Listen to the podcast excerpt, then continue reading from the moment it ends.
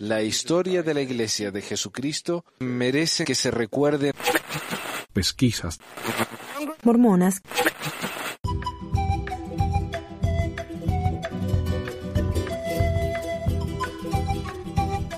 Hola a todos, les habla Manuel, bienvenidos a otra edición de Pesquisas Mormonas.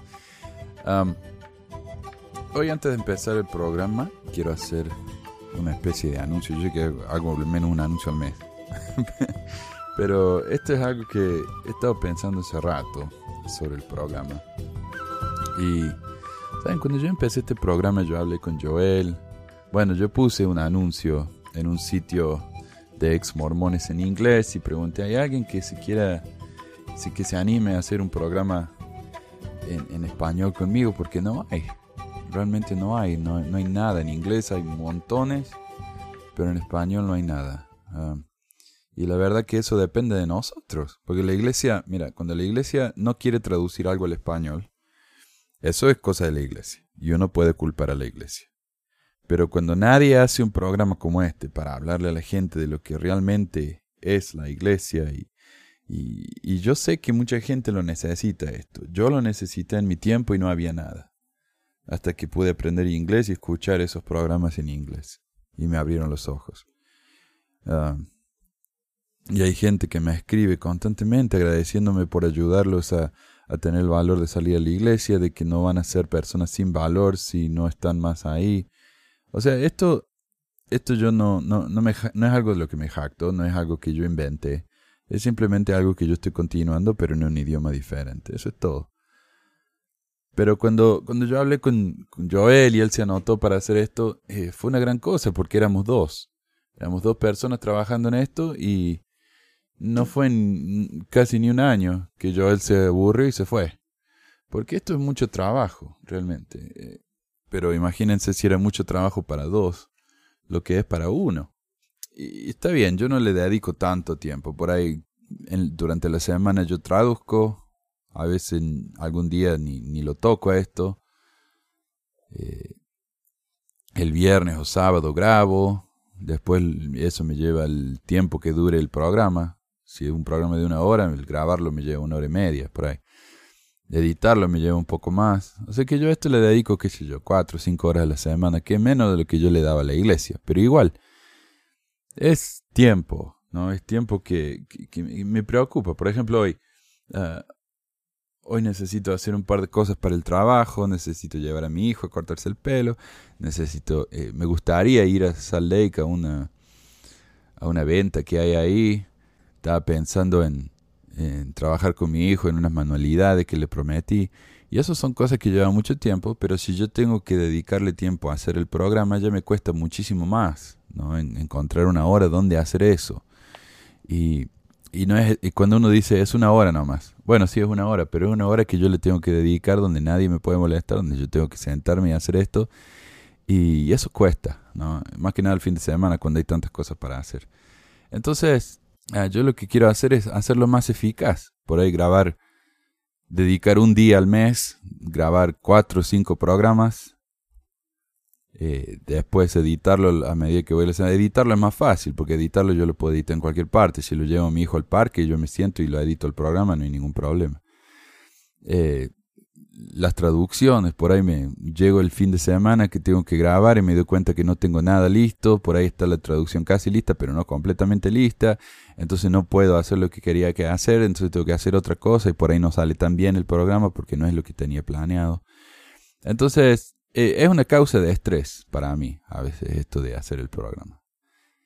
Y yo creo que eso se refleja en el programa en sí. Ustedes se dan cuenta cuando el programa está bien hecho y cuando el programa está hecho a las ligeras, ¿no? Eh, Y yo no, me gusta hacer algo a la ligera.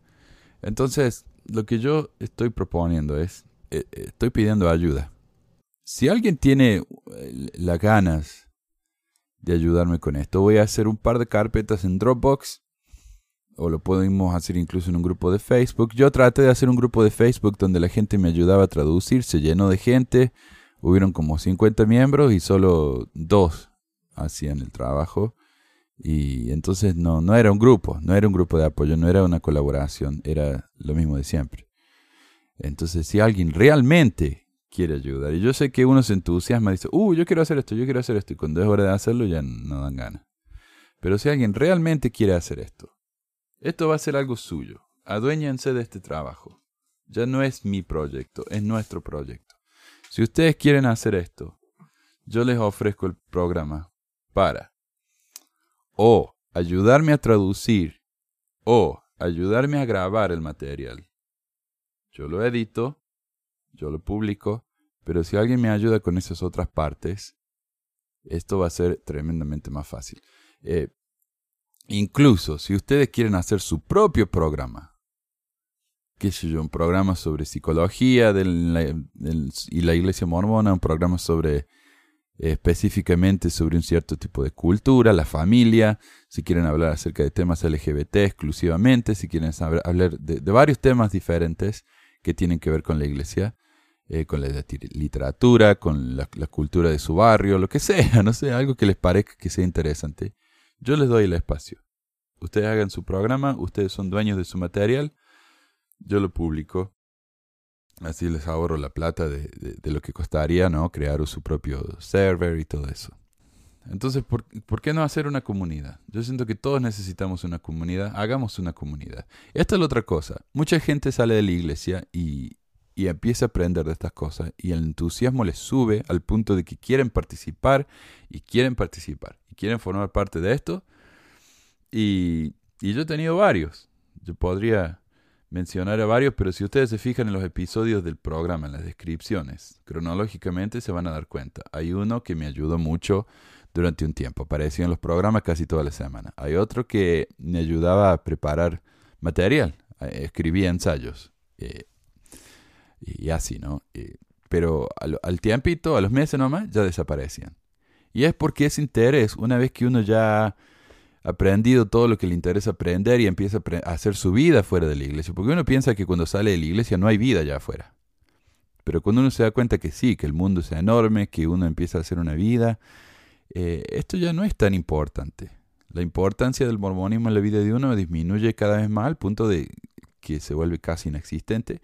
Y entonces uno, ¿para qué quiere seguir haciendo un programa de esto? Ya no le interesa, uno ya, ya vivió su ciclo, ya pasó. Pero eso está bien. Si alguien me quiere ayudar por tres meses, seis meses a hacer un programa que sería una miniserie, no hay ningún problema. Lo hacemos. Si alguien realmente le, interesaría, pero no tiene los recursos o, piensa que necesita un apoyo extra, yo les pago. No puedo pagar mucho, pero yo les pago. Contáctense conmigo. Eh, no les voy a dar un sueldo, les voy a dar un poco, ¿no? Pero le voy a hacer que sea válido su tiempo, el tiempo que ustedes ponen en esto. Como digo, esto no es para hacer plata, esto es para realmente producir material. Y si tiene que llegar a ese punto, lo hacemos. Eh, pero tiene que ser algo que realmente sea interesante para la gente, tiene que ser material de calidad. Eh, otra cosa, si quieren grabar, pero no tienen un equipo, no hay ningún problema. Muchos de los, de los programas que han escuchado de gente que participa conmigo han sido grabados en un teléfono. Y se escucha bastante bien. Yo lo arreglo un poco y ya está, se escucha bien. Si alguien quiere grabar un ensayo, grabarlo en, en Facebook, en un Messenger y mandarme los archivos, suficiente. Eso es suficiente. O sea, eh, yo creo que ah, fuera del hecho de que uno no tiene la voluntad de hacerlo, no tiene ganas, se puede hacer esto. Esto se puede, se puede hacer y, y eso es lo que me frustra a veces, que es tan es tan simple, o sea, lleva tiempo, pero es simple de hacer. Y se puede. ¿no? Y a veces uno, uno, yo tengo ganas de dar. Yo soy de esos tipos que no sé si será por inseguridad o qué, pero a mí me gusta mucho ayudar, me gusta meterme y, y hacer cosas por la gente. Pero cuando veo que la gente pide, pide, pide y no da, ah, uno se desanima, ¿no? Es como que les están aprovechando de uno y, y yo no quiero sentirme así. Yo les agradezco por la plata que me donan en Patreon. Es, es una gran cosa y nos está ayudando mucho. Pero si tienen que elegir entre darme 5 dólares al mes o grabar un programa al mes, yo me quedo con el programa. Pero si quieren donar plata, esa plata yo se la puedo dar a alguien más que me pueda ayudar a grabar un programa. O sea, es un círculo, ¿no? En el que todos nos beneficiamos. Y no solamente nosotros, ustedes, se beneficia un montón de gente que realmente no lo no ven. O sea, cuando yo veo y me doy cuenta que un video de YouTube tiene 1500, 2000, incluso algunos hasta 10.000. Tengo un video que más tiene visitas, tiene 160.000 eh, visitas. Eso quiere decir que hay más gente fuera de nosotros que está aprovechando de esto, que lo está usando y que le ayuda. ¿No? Eh, de nuevo, es un trabajo de comunidad, no para nosotros, para la comunidad. Así que bueno, si les interesa, contáctenme. Mi email es manuel pesquisasmormonas.com. Eh, pesquisas es P-E-S-Q-U-I-S-A-S. O pueden ir al grupo de Facebook o pueden ir a la página de Facebook. Mucha gente me contacta de esa manera. Eh, me pueden incluso dejar un comentario en el, en, este, en el video de YouTube de este programa. Y ahí nos ponemos en contacto, si les parece. Si no, yo les agradezco por escuchar, porque también eso ayuda. Hagamos esto, gente, hagamos esto, hagamos, hagamos que el programa sea mejor y hagamos que esto dure para siempre, porque si yo estoy solo, me voy a quemar y me voy a cansar y, y, a la final voy a largar todo frustrado, de frustración. Ah, y bueno, es que yo he visto tanto, ¿no? Mi programa favorito cuando me fui de la iglesia era eh, Mormon Expressions, con John Larsen, que ellos fueron los que me ayudaron a mí a empezar con esto. John y Silfa Larsen me ayudaron muchísimo con consejos, con apoyo. Me invitaron a su casa varias veces, me mostraron cómo se hace. Yo estoy en su programa. Ese era mi programa favorito. Pero llegó en el punto en el que John se cansó tanto, porque él era realmente el centro de todo esto, se cansó tanto que se acabó y ya no hay más Mormon Expression. No solamente no está más en el aire, sino que ya casi nadie sabe qué es Mormon Expression y quién es John Larson, cuando en su momento él era uno de los principales ¿no? voces del ex mormonismo. Un gran apoyo para la comunidad, y no está más. Eh, no, no, no, quiero que lo tomen como una amenaza, un berriche, un capricho. Es realmente que uno se cansa. Eh, como digo, es, es mucho trabajo y uno se cansa hacer esto semana tras semana tras semana. El tema del día. Hablamos de las acusaciones sexuales contra José Smith y los comienzos de la poligamia en Nabú, segunda parte. Eh, hay una señorita, una señora llamada Catherine Fuller Warren, que también se quejó contra José Smith por esto. Dice que el, mismo otoño de 1841, la noche en que Smith hizo las, las propuestas a Melissa Shindle, ella se alojaba con la recién casada Catherine Fuller Warren. Shindle dijo que después hubo rechazado a Smith. A continuación se pasó a una cama contigua donde Catherine estaba durmiendo. Se metió en la cama con ella y se quedó allí hasta alrededor de la una en punto. Luego se levantó y se fue. John C. Bennett, en su propia declaración, también afirmó que él había visto a José Smith en la cama de la señora Fuller. En una declaración más completa de esa misma declaración jurada, Bennett dijo que Smith podría seducir a las mujeres como la señora Fuller Warren, diciéndoles que el Señor le había concedido la bendición de Jacob y que no había pecado en él. O sea, en el acto. Que él, Smith, le dijo que él tenía acceso libre a la señora Blanc, Blanco, la señora Blanco, la señora Blanco y otras y varias otras. O sea, deja un espacio, ¿no? Eh, tenía acceso libre a la señora Mengana, fulana y qué sé yo qué, y varias otras. Los avances sexuales impropios relacionados con las hijas de Stolz, Elisa Winters, Marinda Nancy Johnson, Vienna Jacks, la señorita Hill, Fanny Alger, Lucinda Harris, Sarah Pratt, Melissa Schindel y Catherine Fuller Warren se hicieron contra eh, se hicieron contra del carácter de José Smith entre 1827 y 1841. El hecho de que las acusaciones proveían de persona en cuatro, posiblemente cinco estados diferentes durante un periodo de 14 años, es inusual y preocupante. Este comportamiento reservado de Smith siempre se ocultó de su esposa Emma, a menos que ella lo descubriera. O sea, claro, él, él, no decía, Emma, yo sé que mi revelación en Doctrina y Convenio 132 dice que necesito tu permiso para hacer esta, esta pero eh, ¿qué te parece? ¿Lo hacemos? ¿Lo hago? ¿No lo hago? Pero no, él no hacía eso, él lo mantenía ocultas hasta que Emma lo veía en el granero con una, lo escuchaba en la cama, en la pieza con otra y así, ¿no? Tal vez los primos de Emma, Levi y Hill Lewis, fueron precisos cuando expresaron en 1834 que para José Smith el adulterio no era ningún crimen. Sus negativas y el comportamiento clandestino tienen toda la apariencia de adulterio con muy poca consideración hacia el séptimo mandamiento. No cometerás adulterio. Tres meses después de que Sarah Pratt rechazó las propuestas de José Smith a finales de 1840 o principios de 1841, se casó con Louisa Beeman el 5 de abril de 1841. Durante ese breve intervalo, Smith había racionalizado su enfoque más allá del consentimiento sexual mutuo. Se había modificado la práctica sexual al exigir un matrimonio o ceremonia de sellamiento, lo que requirió un testigo, que la ceremonia se realizara con su permiso y a través de un poseedor autorizado del sacerdocio.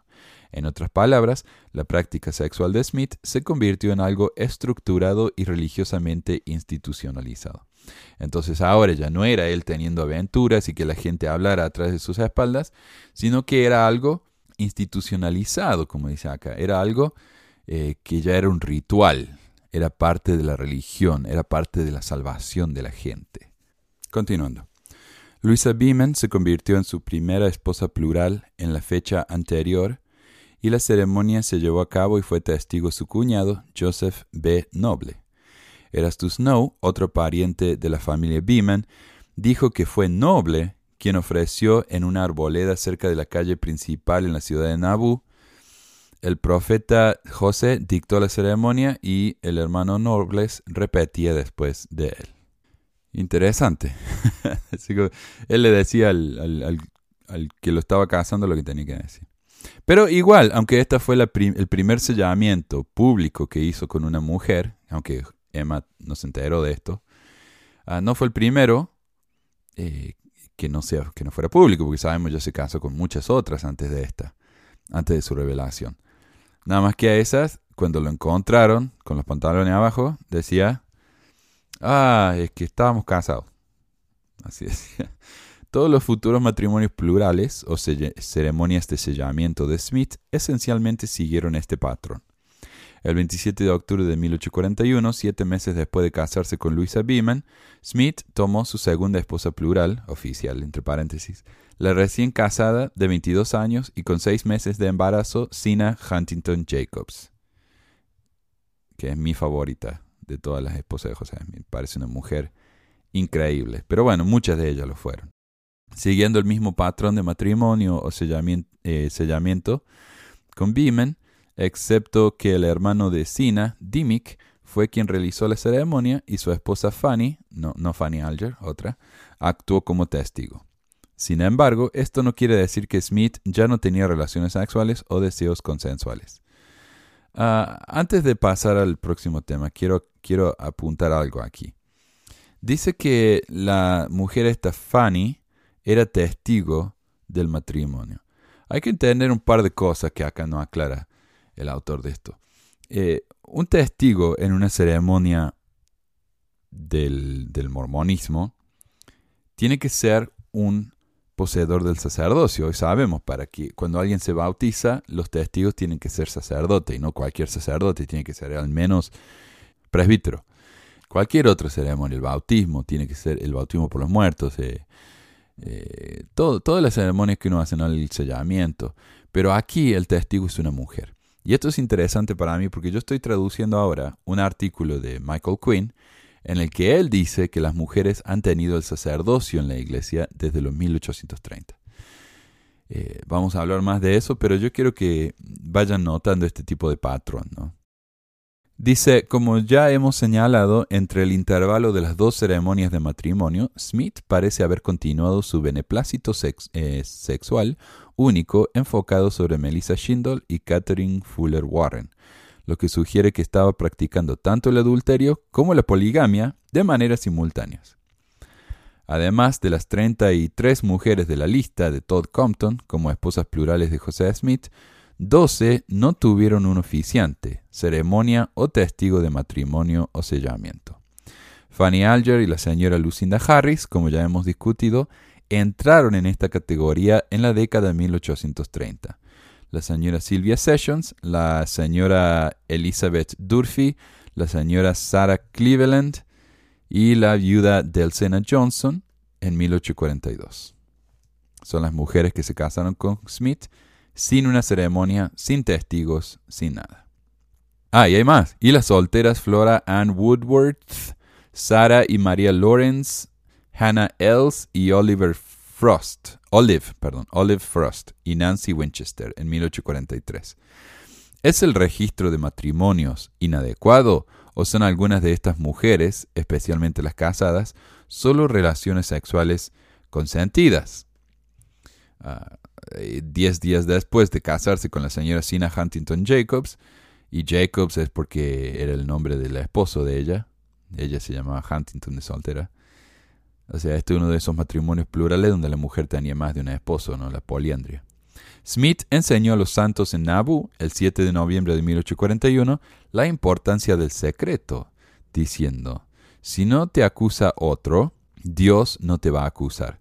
Si no tienes adversario, entrarás en el cielo, y si sigues las revelaciones e instrucciones que Dios ha dado a través de mí, te llevaré al cielo en mi espalda.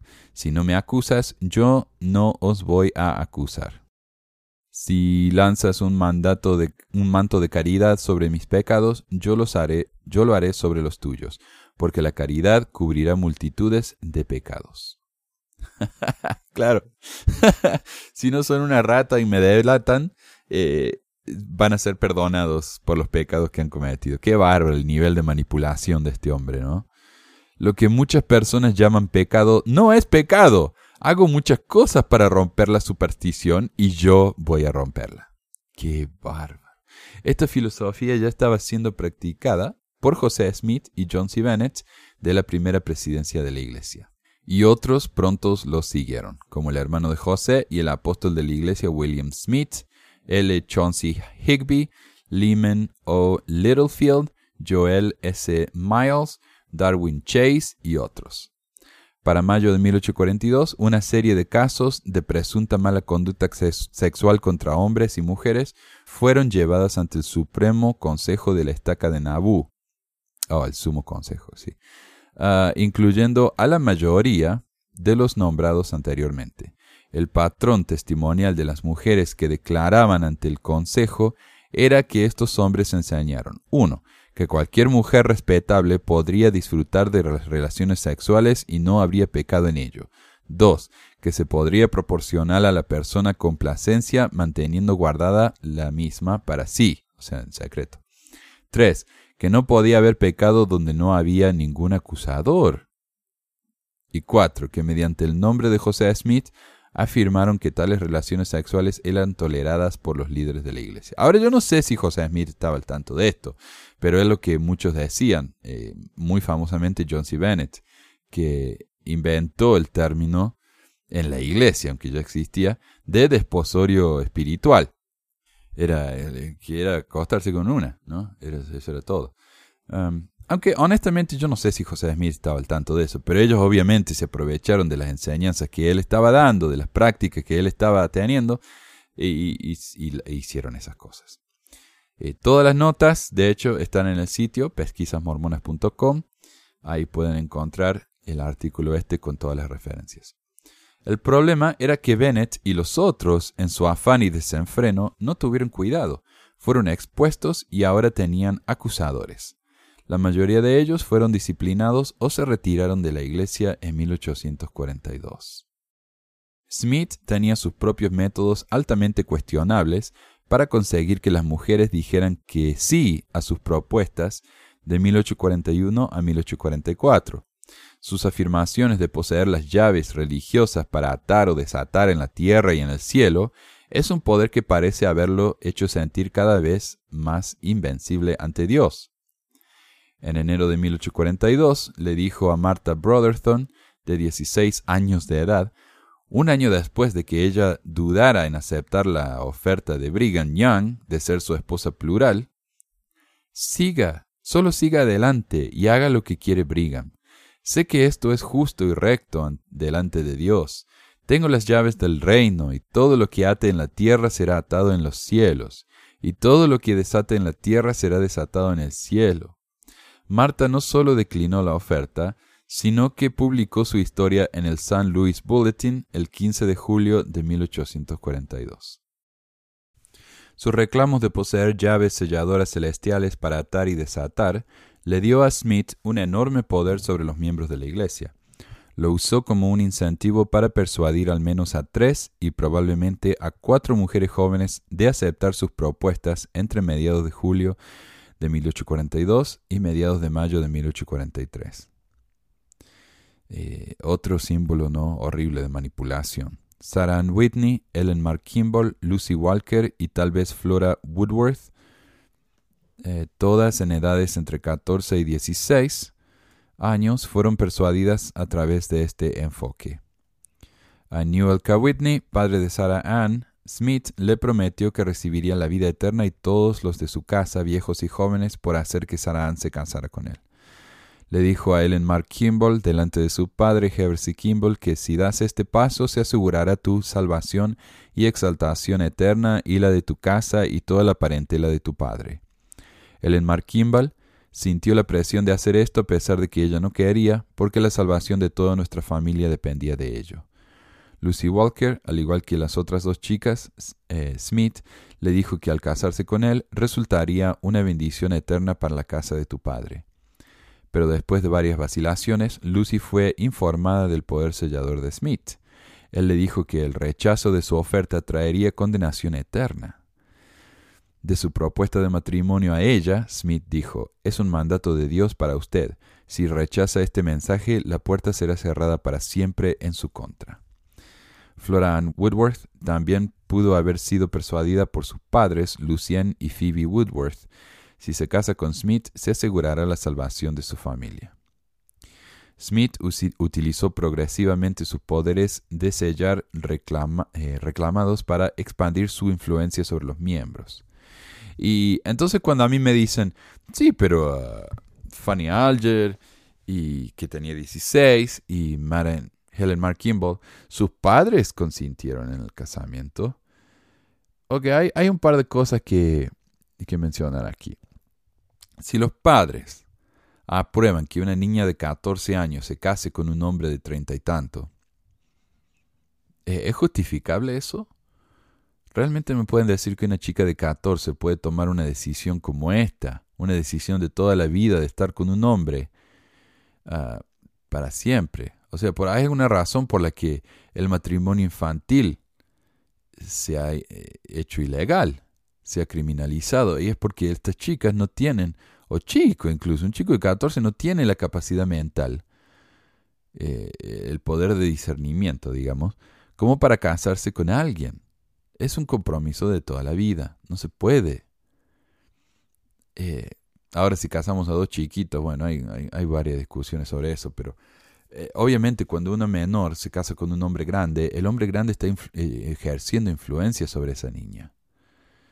Segundo, el que los padres hayan aprobado este casamiento no significa que esté bien la cosa, porque aquí José Smith está manipulando a los padres para que lo dejen casar con la hija. Les está ofreciendo cosas que él no tiene.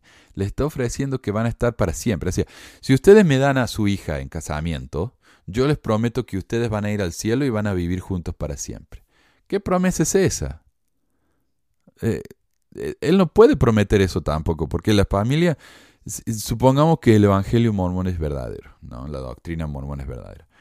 Eh, el hecho de que uno haga algo por alguien, eso no hace que uno se vaya al cielo. Eso depende de una vida de buenas acciones, de aceptar el sacrificio de Jesucristo, de bautizarse, de hacer todas las...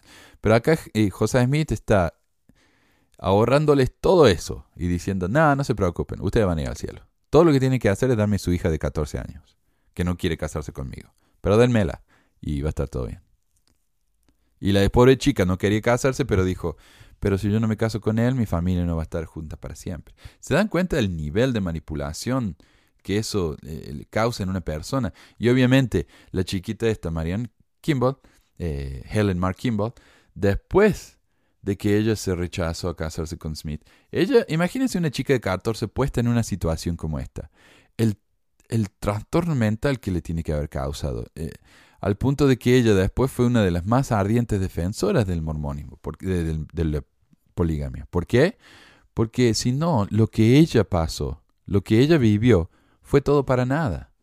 el sufrimiento, el sacrificio que ella hizo, ella hizo, habría sido para nada. Entonces, ¿qué hizo ella?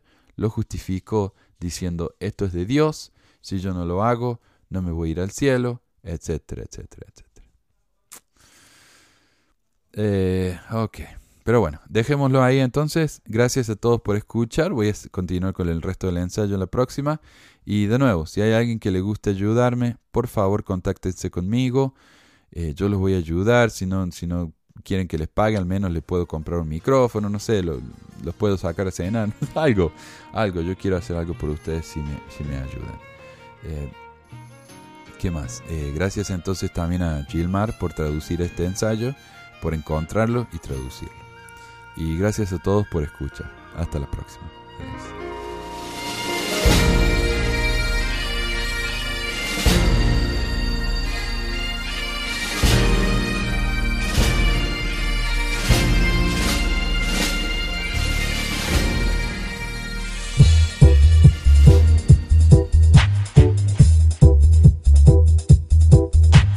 Gracias por escuchar esta edición de Pesquisas Mormonas. No se olvide de visitar nuestro website en pesquisasmormonas.com o pesmor.com y nuestro blog en pesquisasmormonas.org o pesmor.org. También tenemos un grupo de Facebook donde la discusión siempre es animada y si tiene un comentario, pregunta o hate mail puede enviarlo a manuel.pesquisasmormonas.com. Y si por alguna razón ha abandonado la iglesia y ya no sabe qué hacer con todos esos miles de dólares extras, ahora que ya no paga el diezmo, le agradeceríamos si nos envía uno o dos dólares por medio de Patreon en patreon.com barra pesquisas mormonas o en paypal.me barra pesquisas mormonas para ayudarnos a cubrir los gastos de domain y hosting del podcast. Muchas gracias de nuevo y hasta la próxima semana. La música del comienzo del podcast es la canción de la primaria Historias del Libro de Mormón por Clive Romney. La canción previa a esta es Loor el Profeta del ex de Acevedo y esta es la versión de la banda Roosters de la canción de la primaria Palomitas de Maíz. ¿Por qué ayudar a pesquisas mormonas? Para que mi papá pueda parar los websites del y de los videos. Gracias.